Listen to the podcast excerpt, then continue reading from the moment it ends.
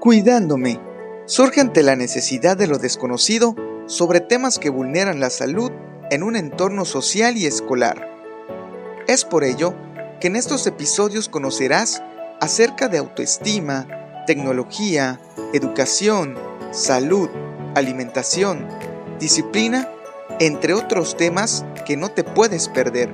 Una producción de Colegio Particular Simón Bolívar en colaboración con tercer grado de secundaria, por una educación de calidad.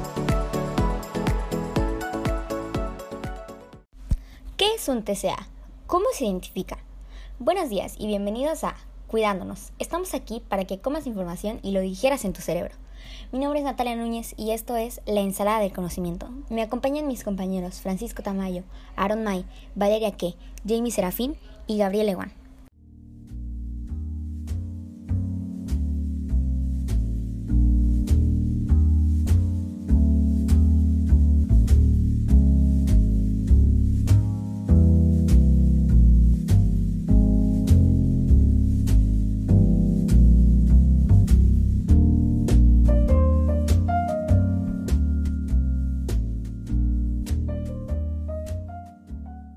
Para esto, primero es necesario saber a qué se refiere o qué es un TCA.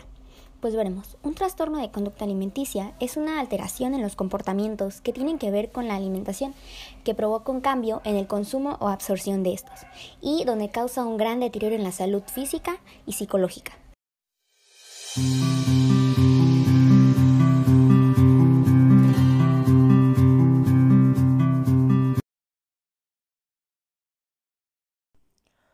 Buenas tardes. Eh, yo, Francisco, como primer trastorno se encuentra el de rumiación. La principal característica de este trastorno es la regurgitación repetida de los alimentos, es decir, escupir por la boca sin vomitar la comida, procedente del esófago, del estómago o sin que se haya mantenido ningún tipo de náuseas ni atracciones enérgicas de los músculos abdominales se pueden presentar a cualquier tipo de trastorno, ya que hasta los bebés pueden sufrir las consecuencias de la humillación. Estas están asociadas al retraso del crecimiento y afectan negativamente al desarrollo y al aprendizaje del individuo. A continuación, le cedo la palabra a mi compañero Gabriel Ewan. El segundo trastorno del que se hablará es el trastorno de evitación o restricción de la ingesta de alimentos. La principal característica es la restricción de ingerir comida manifestada por un fracaso por la persona para obtener las necesidades nutritivas y energéticas que necesita para su desarrollo. La evitación de alimentos puede ser asociada a la ingesta insuficiente de comida o a la falta de interés por alimentarse. Esta se produce con frecuencia en la lactancia o en la primera infancia y puede persistir hasta la edad adulta. Se puede asociar muchas características a la reducción de la ingesta de alimentos, como la falta de interés por comer o la propia comida que ocasiona pérdida de peso o un crecimiento deficiente. Entonces, como podemos observar, los trastornos de conducta alimenticia se pueden presentar desde edades muy tempranas, o sea, sin que tú lo puedas controlar. Y esto pues, o sea, de alguna manera u otra puede afectar el desarrollo pues negativamente de cada persona. Y también existen otros tipos de que son de los más importantes y de los más frecuentes que vienen siendo la anorexia y la bulimia nerviosa. Para continuar con esta información, se le cede la palabra a mi compañera Valeria Aque. La anorexia nerviosa se trata de un trastorno alimentario de los principales. Suele empezar durante la adolescencia o en los primeros años de la edad adulta.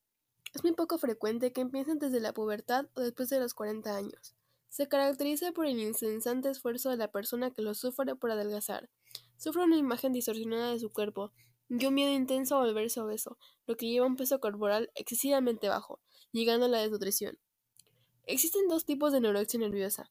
Un tipo es restrictivo, la persona limita la cantidad de alimentos que ingiere y se purga regularmente. El otro tipo es el atracopurga. La persona no controla la cantidad de comida que come, pero también regularmente se purga, con vómitos, etc. Por otro lado, la bulimia nerviosa es un trastorno alimentario que se caracteriza por la existencia de episodios repetidos de comer grandes cantidades de comida en periodos cortos de tiempo. seguidos de intentos de compensar el exceso de comida ingerido, ya sea mediante purgas, ayuno y ejercicio físico. Para continuar esta información, mi compañero Aaron May.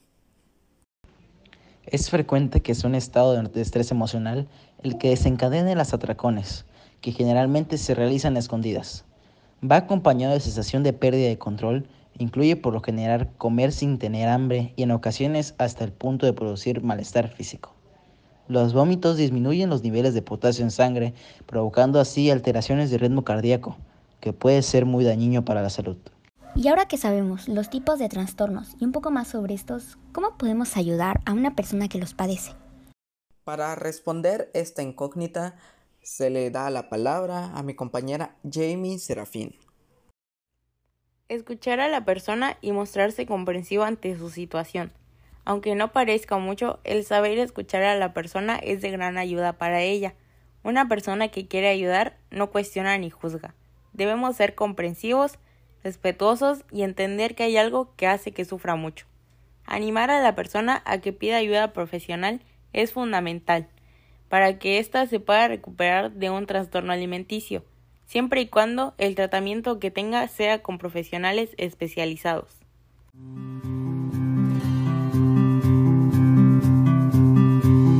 Ya que, si bien cualquier persona puede sufrir de un trastorno alimentario, son más comunes entre mujeres adolescentes y jóvenes.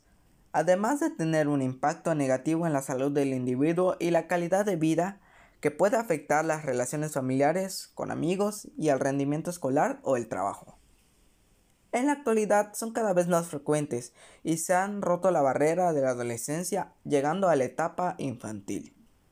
Recapitulando para ya ir al cierre de este programa. Los trastornos alimenticios son causados por una compleja interacción de factores personales, psicológicos y sociales. Estos trastornos son muy complejos una vez que se desencadenan, ya que no suelen tener una única causa. De esta forma se comprende que lo mejor es intentar prevenirlos cuando todavía no se han presentado. Gracias por sintonizarnos. Recuerden que cada viernes hay un nuevo episodio de este podcast llamado Cuidándome. Este es el capítulo La ensalada de conocimiento. Mi nombre es Francisco Antonio Martínez Tamayo y recuerda que te cuidas tú, me cuido yo nos cuidamos todos. Pregúntate el día de hoy, ¿qué estás haciendo para cuidarte? Nos vemos. Hasta la próxima.